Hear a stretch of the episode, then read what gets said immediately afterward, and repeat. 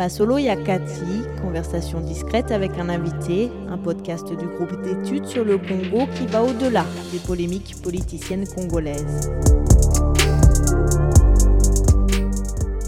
Bonjour à tous et bienvenue dans ce nouvel épisode de Masolo Yakati. Aujourd'hui, nous recevons Jean Bamanissa Saidi, ancien gouverneur de la province orientale de 2013 à 2015 puis celle de l'Itourie de 2019 à 2021. Aujourd'hui, il se consacre euh, essentiellement aux affaires, mais euh, il garde un œil euh, sur la province de Litouri. Et donc nous allons essayer d'explorer ensemble quelles sont les causes de la violence qui touche cette partie du pays et plus largement l'évolution du, pays dans son ensemble.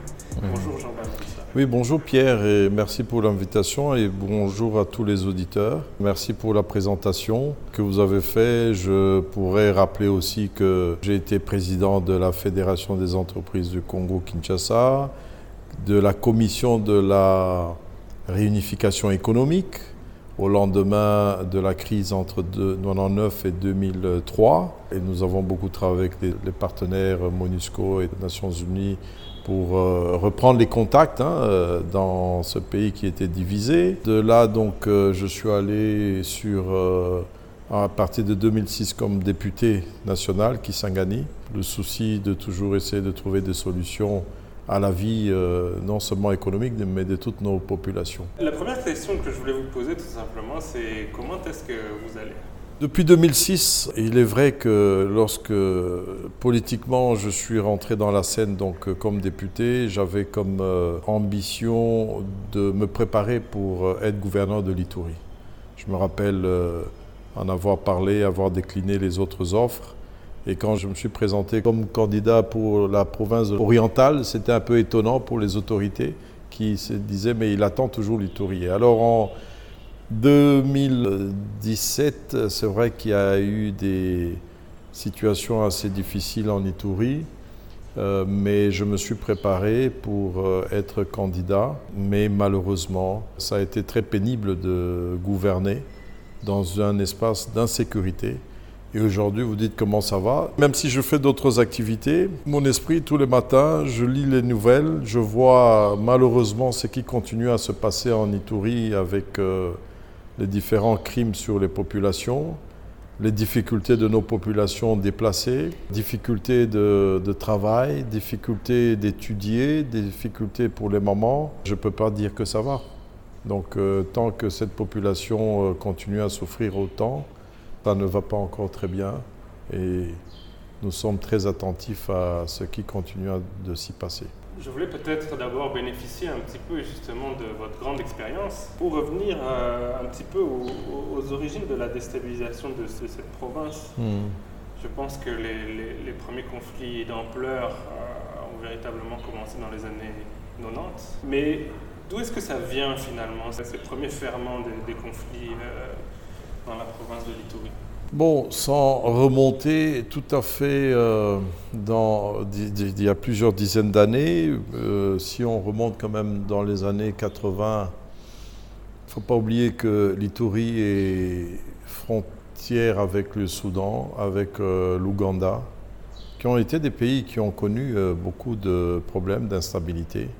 Je vous dis par exemple, enfant, je me rappelle de nombreux de personnes qui sont entrées après les événements de déstabilisation avec, euh, euh, en Ouganda, quand le président Museveni a pris le pouvoir. Avant ça aussi, avec euh, Obote, avant cela avec Idi Amin.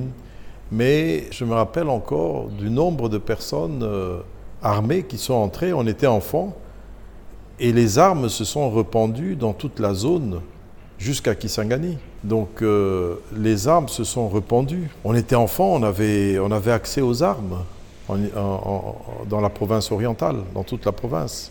Et particulièrement euh, dans cette partie-là, où aussi c'était une zone très lointaine, frontalière, mais où l'État était assez loin. Le commissaire euh, de district était à, à Bounia peut-être, mais le gouverneur était à Kisangani. Il fallait faire 700 ou 800 km, il fallait faire 1000, 1200 km pour arriver à Arou, à Kingezi Base, à partir de Kisangani.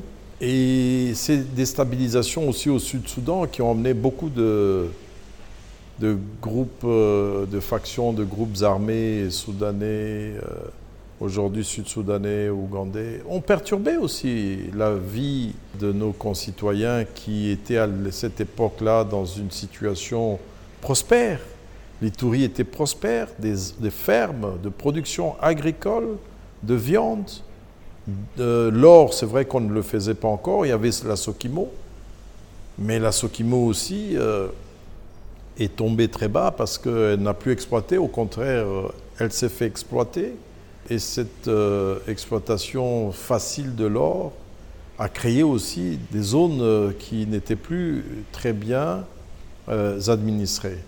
Je dois aussi dire que loin de l'administration, les questions d'échange commercial à la frontière, qui étaient finalement basées sur une fraude plus qu'autre chose, ont accentué encore le fait que dans toute la zone, les activités étaient finalement des activités illicites et qui demandent que l'administration, les forces de sécurité, de justice, etc., soient un peu comme l'exemple de l'ADF, là je pourrais vous décrire un peu ma pensée là-dessus, euh, soient finalement euh, touchés par ce manque de gouvernance, d'administration et que chacun fasse comme il veut. Donc c'était déjà comme ça dans les années 80 Ça a commencé tout doucement et c'est là où euh, l'État aussi, ne faisant pas son travail, pas de route, pas d'hôpitaux, pas d'électricité, pas d'eau, chacun se débrouille finalement. Comme je dis, ces activités euh,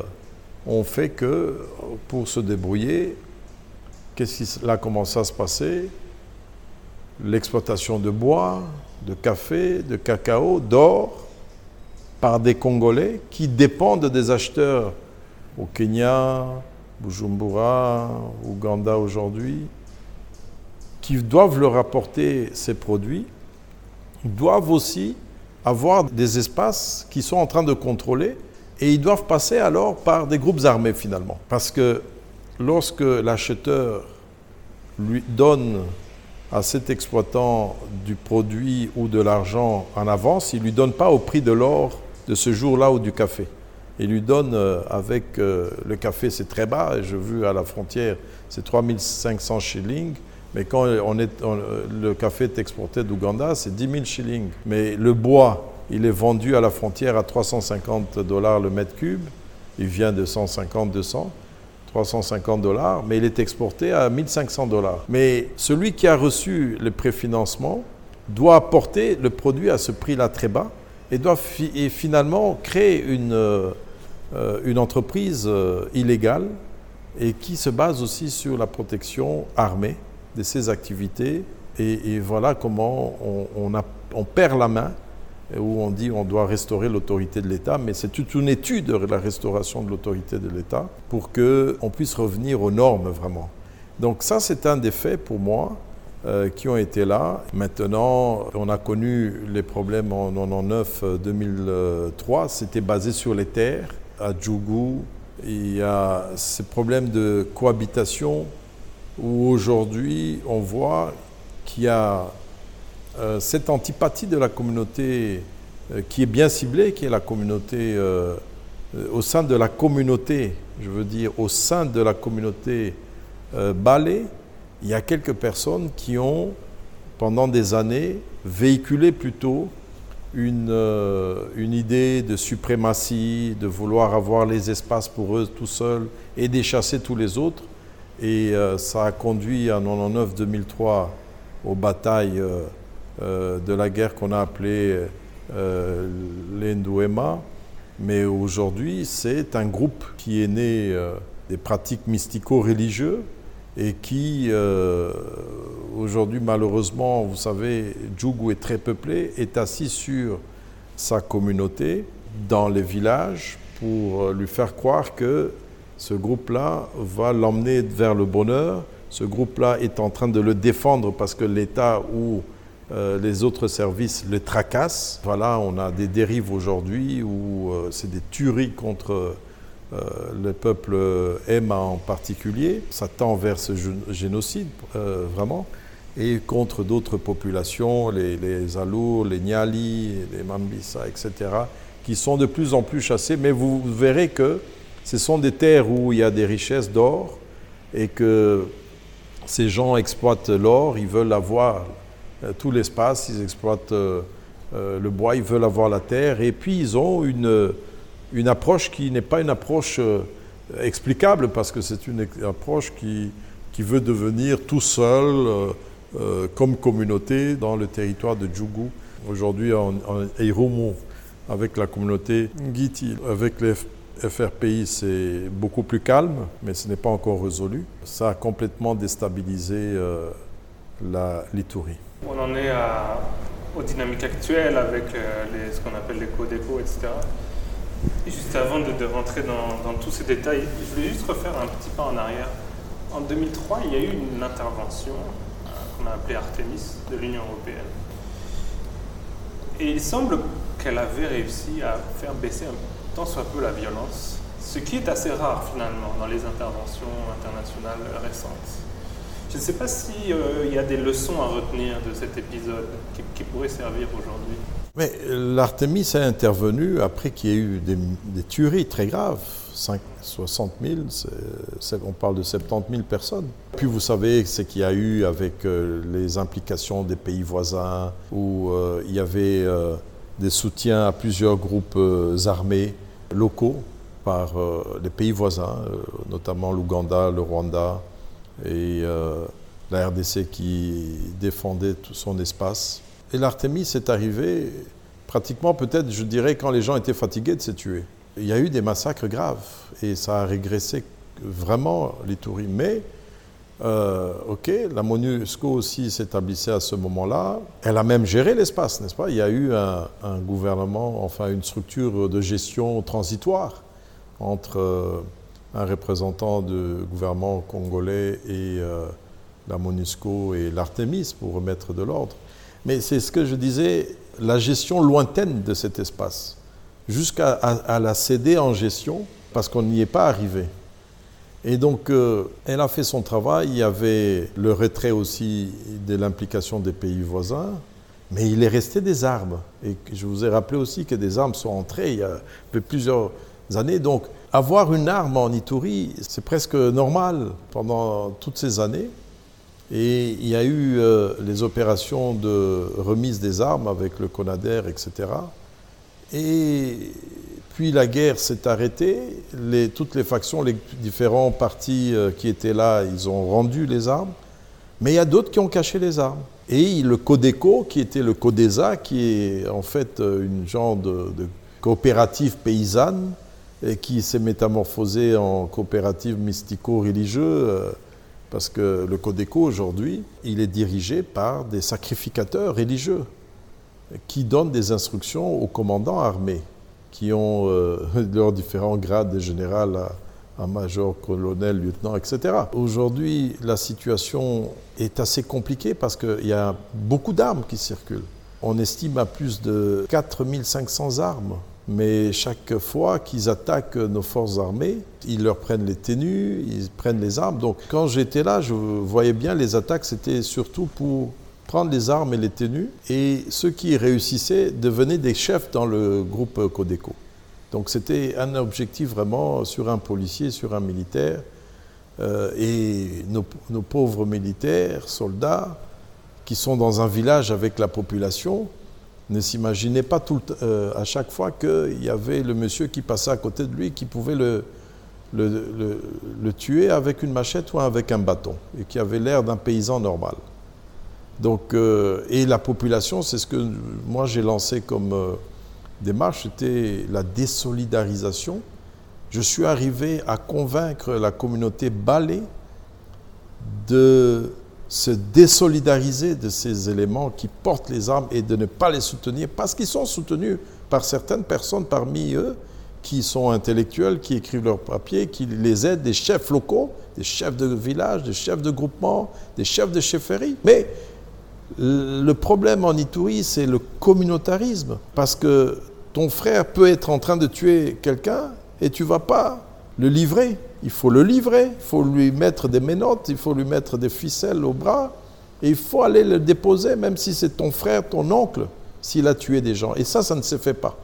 Et c'est encore ça que moi je disais, parce que moi je n'étais pas un chef d'armée, j'étais une autorité politique, euh, politico-administrative, et je n'avais que ma parole et ma conviction comme arme pour euh, convaincre ces différents groupes armés. Et je disais aussi de ne pas rentrer dans la violence parce que la violence appelle la violence. Parce que le Codeco, quand il attaque, les autres populations vont s'armer aussi pour résister contre eux.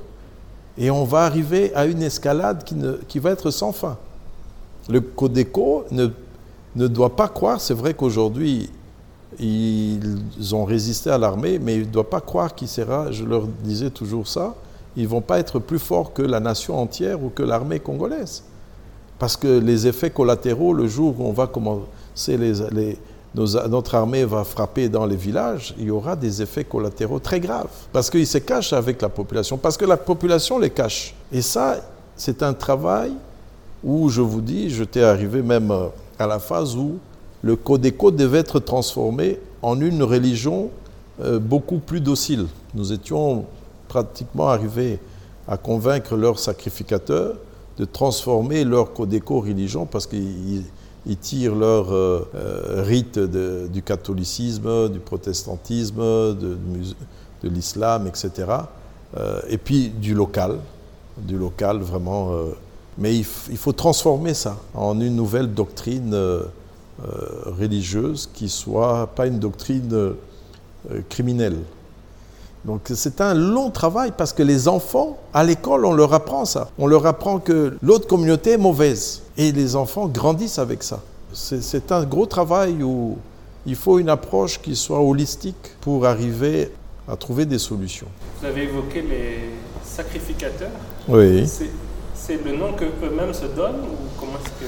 Oui, ils se donnent ce nom parce que nous sommes arrivés à avoir beaucoup d'informations. Quand j'étais là, vraiment mes services de sécurité euh, ont beaucoup travaillé, on a beaucoup infiltré, on a eu beaucoup de connaissances de, ce, de cette structure. À un moment, pourquoi est-ce qu'en 2017, euh, ils ont été poussés à reprendre les armes? Il y en avait, mais ils étaient dans leur village, c'est vrai, mais ils, préparaient ça. Mais pourquoi à la veille des élections, ils ont repris euh, toutes ces questions-là? Ça, c'est des choses à, savoir. Mais moi, je me rappelle, j'ai fait la campagne là-bas en 2018. Je suis rentré dans les zones de Codeco sans même savoir. Ceux qui m'accompagnaient disaient Mais tu es le premier à venir dire que tu es un Mouema dans la chefferie Walendupiti.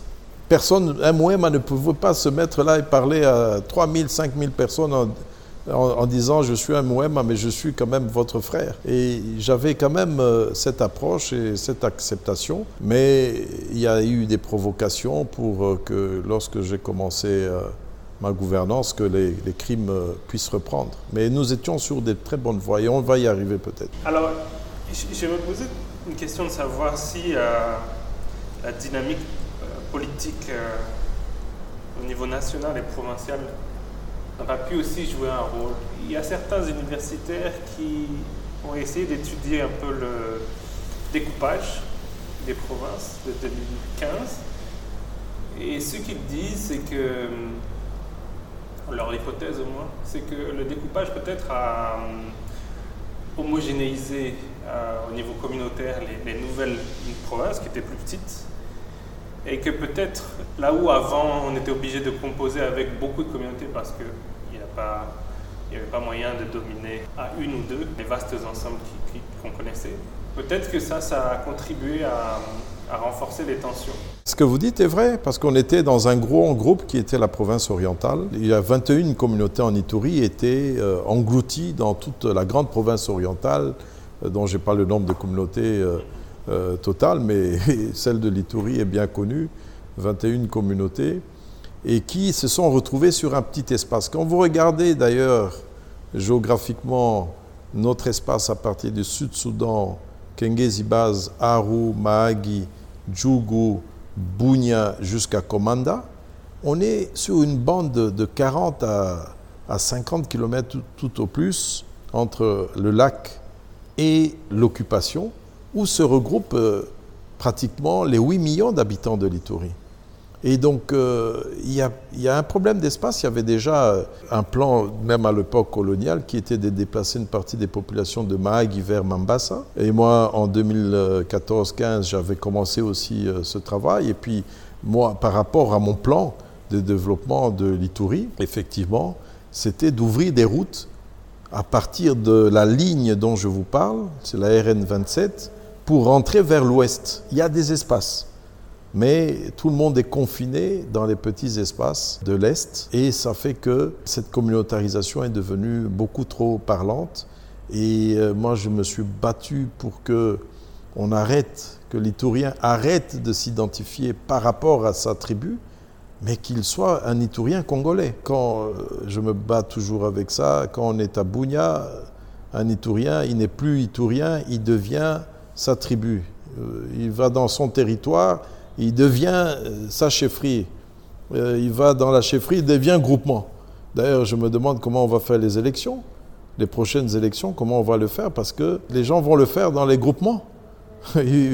Ils auront même du mal à les faire dans les chefferies et territoires. Moi, j'ai préconisé aussi, j'ai poussé les universitaires et les universités, notamment Shalom et Unibou, à, ouvrir des centres de recherche parce qu'il faut il faut puiser, il faut savoir exactement où est le problème. Et il ne faut pas que la population soit toujours euh, en dehors de la connaissance des problèmes dans lesquels elle vit. Et euh, on, attend toujours que l'armée fasse son travail, que le gouvernement fasse son travail provincial ou national. Mais non, c'est une question aussi qui implique chaque citoyen qui doit savoir ce qu'il en est de sa situation communautaire, de développement, etc., pour pouvoir participer là-dedans que d'essayer de sauver à outrance. Il y a un communautarisme à outrance par certains leaders qui se donnent des grands titres et des, grands, euh, des grandes fonctions parce que derrière ça, il y a les élections, derrière ça, il y a la reconnaissance.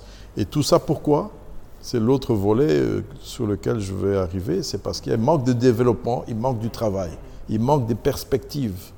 Et alors, c'est devenu un fonds de commerce de gérer les communautés et de gérer euh, euh, les problèmes. C'est devenu un fonds de commerce. Alors, vous avez déjà effectivement commencé à évoquer comment est-ce qu'en tant que gouverneur, vous avez vous êtes efforcé d'essayer de détacher les groupes armés des, civils qui euh, les soutiennent. Vous avez expliqué comment vous essayez de convaincre les gens de dénoncer les membres des groupes armés. Euh, qu'est-ce qui, à ce moment-là, n'a pas, fonctionné jusqu'à son terme? Lorsque je suis arrivé, on, parlait des assaillants. Ah, les assaillants, ils ont tué, les assaillants, ils ont tué.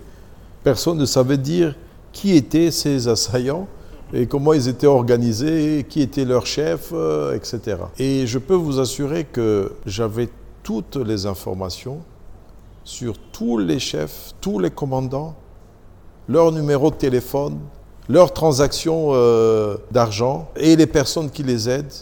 Mais ce n'était pas à moi euh, d'aller les juger, ni de les emmener en prison, ni de savoir ce qu'il fallait faire. Mais j'avais toute la cartographie avec les services de sécurité à qui je transmettais. Eux aussi, euh, ils avaient certains éléments et je les regroupais. Donc, il fallait détacher. Et le détachement de la communauté a commencé à se faire. En tout cas, la communauté Balé, l'Hindou, vis-à-vis du Codeco, je peux vous donner un exemple. Je les ai fait un jour asseoir une quinzaine de personnes dans mon bureau avec caméra, radio, pour enregistrer leurs messages, de pouvoir euh, critiquer et de se détacher du Codeco. Mais ça n'a pas été facile. Il y a un moment, j'ai voulu faire parler le président de l'Assemblée provinciale qui est de la communauté. Il y a le président de sa communauté qui dit non, non, lui, il ne doit pas parler. Je dis, monsieur, tu es dans mon bureau, je peux te faire arrêter tout de suite. J'ai dû aller jusqu'à parfois des extrêmes à être méchant, mais pour arracher les paroles de désolidarisation, ça n'a pas été facile. Avec les FPIC aussi, ça n'a pas été facile. Et là, il y a toujours euh, un, petit jeu. Il y a, comme je vous dis, les, opérateurs criminels euh, qui gèrent euh, et ils se retrouvent parce que quand la communauté a pris les armes, vous avez besoin d'un leader communautaire et vous avez besoin de lui il faut lui donner un poste ministériel, il faut lui donner des moyens pour aller voir sa communauté. Il vit avec ça. Mais quand nous, parfois, on allait directement dans les villages parler avec euh, les, villageois, ils nous recevaient, on parlait bien avec eux. Et, parfois, en, en contournant ces, fameux tireurs de ficelles, comme nous les appelions, et qui vivent avec nous à Nituri, à Bunia, à Kinshasa, etc. Et sur le plan de, des informations que vous aviez collectées, sur les complicités, tout ça, qu'est-ce qui a péché dans la, transmission? Est-ce que la justice n'a pas fonctionné pour... Euh, les poursuivre euh, C'était les services de sécurité? Où était le problème? Écoutez, je vais vous donner le cas de M. Tseni et Kesta. La première arrestation que nous faisons sur eux, Kesta est, libéré. Il était en prison au niveau de la région militaire. Il est libéré. Le colonel qui l'avait fait, j'avais demandé qu'il soit poursuivi. Et puis, euh, la deuxième arrestation que nous avons menée, et ça, c'était même au niveau du cabinet du gouverneur, toutes ces opérations. Nous mettons la main sur lui. Il est toujours ici à Ndolo. Son procès n'a pas commencé. Mais son procès est clair. C'est lui, c'est pas lui qui a créé le Codeco. Lui, il a créé d'autres euh, groupes, euh, mais qui n'étaient pas encore fonctionnels. Et lui, comme c'est un concepteur, il écrit, c'est un ancien séminariste, le fameux Tseni. Lui, il organisait plutôt les groupes armés, il incitait à, leur euh, existence parce qu'il disait que lui et d'autres personnes viendraient comme des sapeurs-pompiers pour nous chasser, chasser l'armée et prendre euh, l'espace là-bas pour euh, le gérer. Ils ont, mais c'est un concepteur. Mais il est ici en, prison à Kinshasa. Mais tous les éléments sont là. Son ordinateur complet était là avec toutes les photos de tout le chef du Codeco plus de 60 euh, chefs Codeco avec leurs photos. J'ai dû faire faire même euh, les avis de recherche. Bon, mais ce n'est pas à moi de poursuivre tout ça, c'est les services de sécurité et la justice. Même si on n'a pas encore mis la main sur tous, euh, ce sont des gens dont les dossiers devraient déjà être en justice. Parce qu'ils sont là, mais ils continuent à, à s'aimer la désolation, même si on doit discuter avec eux dans le cadre du DDR, mais il ne faut pas oublier que leurs statuts sont des statuts de criminels, pour lesquels ils doivent répondre quand même euh, de tout ce qui euh, se fait. Et ils sont connus. La liste des 14 sacrificateurs est connue. Nous sommes arrivés même à savoir qui était le chef du Codeco, le fameux Ngujolo, qui a été neutralisé par l'armée finalement. Mais personne ne citait son nom. Mais nous avions tous les éléments sur lui. Je voulais aussi aborder un autre euh, groupe qui a aussi malheureusement progressé dans la province de Litouri. Ce sont les, ADF qui sont arrivés à partir de, de dans le sud du, territoire. Alors, il semble qu'ils aient en partie bénéficié de conflits fonciers qu'on trouvait euh, notamment dans la région de Boga, Chabi, Chabi etc je crois savoir qu'à un moment donné dans votre mandat, vous, aviez justement mis sur pied une commission pour essayer de comprendre quel était le problème là-bas autour de la communauté qu'on appelle Banyabusha. Est-ce que vous aviez, vous avez réussi à, comprendre aussi ce, problème-là? Moi, je me rappelle quand j'étais député national dans les années 2008-2009, on a constaté qu'il y avait un flux de personnes qui étaient déplacées vers Komanda et puis vers Erengeti et qui sont allées vers euh, Chabi, euh, Boga. Et c'était euh, ce qu'on appelle aujourd'hui les Banabusha, qui se sont installés là. Ils ont servi un peu de, bouclier entre les, quelques communautés qui étaient encore là, ceux de les Nyali, euh, les, les EMA et les, euh, les Ngiti. Euh, derrière ça, c'est FRPI. Donc ils ont travaillé, mais nous n'avions pas accès à cette zone. En 2013, quand j'ai voulu, 14 plutôt, j'ai voulu rouler jusqu'à Getty, c'était difficile. Je m'arrêtais à Bogoro. Pas plus loin que ça, c'était une zone. Et moi, je disais, mais je ne peux pas être gouverneur et ne pas avoir euh, mon autorité sur toute la zone, mais je n'ai pas pu passer là parce que ma sécurité n'était pas assurée. La MONUSCO avait euh, ses camps à, à et à Chabi. Mais la sécurité nationale n'a pas voulu que je prenne des risques d'aller dans cette zone-là à cette époque. Et je euh, me suis arrêté à...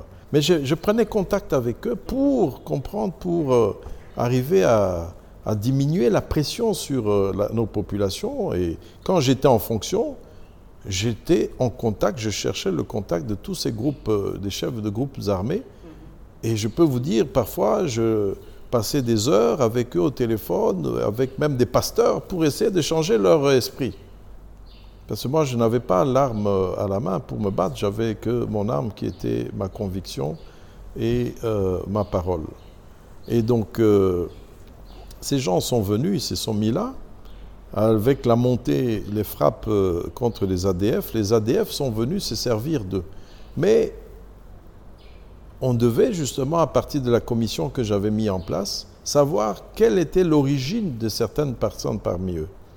Et vous vous rappellerez que j'ai reçu euh, la communauté euh, euh, des Banaboucha qui sont aux affaires politiques, qui étaient d'accord aussi et dit, écoutez, effectivement, ces personnes, c'est des personnes connues comme telles, mais peut-être que dedans, il y a aussi des gens, vous savez, l'histoire des FDLR, qu'il y a peut-être des gens qui sont nés là-dedans et qui sont, ou bien qui ont continué là-dedans. Parce qu'aujourd'hui, clairement, on a vu des vidéos, on a, on a vu des actes lorsqu'il y a eu des tueries contre les Niali. donc la famille du chef euh, lui-même, heureusement, il a échappé. Mais bon, malheureusement, ses enfants, sa femme euh, et tous les Niali ont été évacués du côté de Chabi. Donc euh, les ADF se sont mis avec les Banaboucha, avec quelques-uns. Ce n'est pas toute la communauté Banaboucha, mais c'est quelques-uns qui étaient là-bas, parce qu'il y avait aussi des combats avec les Maïmaï du Nord Kivu euh, qui les chassaient, ont, été faire des alliances avec eux, comme aussi on dit qu'ils ont des alliances aujourd'hui avec les FPIC, parce que c'est toute cette zone d'or qui remonte euh, jusqu'à Irumu, euh, enfin, on est à Irumu, à Boga, mais qui remonte à l'ouest de, de et au sud de Bunia, Nyakunde, et à l'ouest vers les Lipri, etc. Alors, on, devrait remonter aussi. Pourquoi est-ce qu'ils sont arrivés? Ils ont, Je me rappelle qu'il y avait des camions qui venaient les déposer. C'était qui? Je crois que la mémoire doit toujours être là pour savoir euh, qui venait les déposer. Et euh, c'était pourquoi? Est-ce qu'il fallait sauver ces populations à ce moment-là et euh, les envoyer dans une zone euh, qui était assez vide? Parce que l'administration, comme je vous dis, n'y accédait pas. Moi, la première fois que j'ai mis les pieds à Boga après tous ces événements, c'était en, en 2018 où j'ai croisé aussi, c'est vrai, au moment où on avait commencé avec le comité de pilotage piloté par le Premier ministre sur, euh, et, ainsi que le bailleur de fonds, avec euh, les FRPI, je croisais en 2018, je suis tombé sur euh, une troupe, mais Dieu m'a aidé, j'étais à 20 mètres en recul. Ils sont tous passés devant moi, à peu près une centaine, sans me voir. Aujourd'hui, les ADF euh, sont dans cette zone-là, effectivement, avec, euh, avec euh, quelques éléments qui recrutent localement, des enfants qu'ils ont, ils ont enlevés il y a quelque temps, des enfants, des femmes, des hommes. Et quand ils les enlèvent, ces gens-là deviennent leurs esclaves et leurs soldats. Donc le travail de ratissage qui doit être fait, j'espère que ça va permettre à ce que les bons soient isolés des mauvais dans cette communauté qui est là et que la zone puisse être pacifiée. Aujourd'hui, euh, c'est pratiquement l'FRPI qui a, qui a fait euh, une barrière. Vous vous rendrez compte aujourd'hui en Ituri et la communauté Emma du Sud et la communauté euh, Lendou se sont pratiquement reposés aussi sur les FRPI qui ont fait barrière à Sevanaboucha. Notre armée est là, avec la mutualisation, elle fait aussi un gros travail. Je, reviendrai un peu sur les ADF. La petite histoire, moi j'ai vécu à Béni en 74 jusqu'en 76. Et je me rappelle de la petite histoire où euh, j'ai vu dans les années 2010, en passant par KCC pour aller vers Kassindi, l'école où ces groupes armés ont enlevé 123 enfants dans les années 73-74, ils sont allés dans le Rwenzori. Et à Béni en 74, 75, 76, on était enfants, mais on avait peur parfois de sortir, d'aller dans les bois, parce qu'on enlevait déjà des enfants, parce qu'il y avait déjà des tueries. Mais les ADF sont venus, se sont installés, ainsi que vers le nord avec les, les qui sont allés vers euh, le nord. Mais ils sont entrés dans un système qui était celui de pénétrer tous nos services de sécurité, de justice, etc parce qu'à l'époque, ils recevaient, eux, des marchandises qu'ils faisaient couler au Congo, et en contrepartie, ils, prenaient, ils achetaient l'or à moindre coût, le bois et le café cacao à moindre coût qui passaient. Mais pour avoir tout ça, rendre leur commerce facile, ils avaient infiltré tous les services de l'État et euh, tout leur était pratiquement gratuit parce que c'était la corruption et c'était euh, se reposer sur un genre de non-État qui, leur a permis de travailler. Donc ce sont des systèmes qui, euh, qui ont été mis en place aujourd'hui. Euh, peut-être ça a évolué. Euh, il y a des groupes, enfin il y a des, opérateurs criminels et terroristes qui les ont rejoints.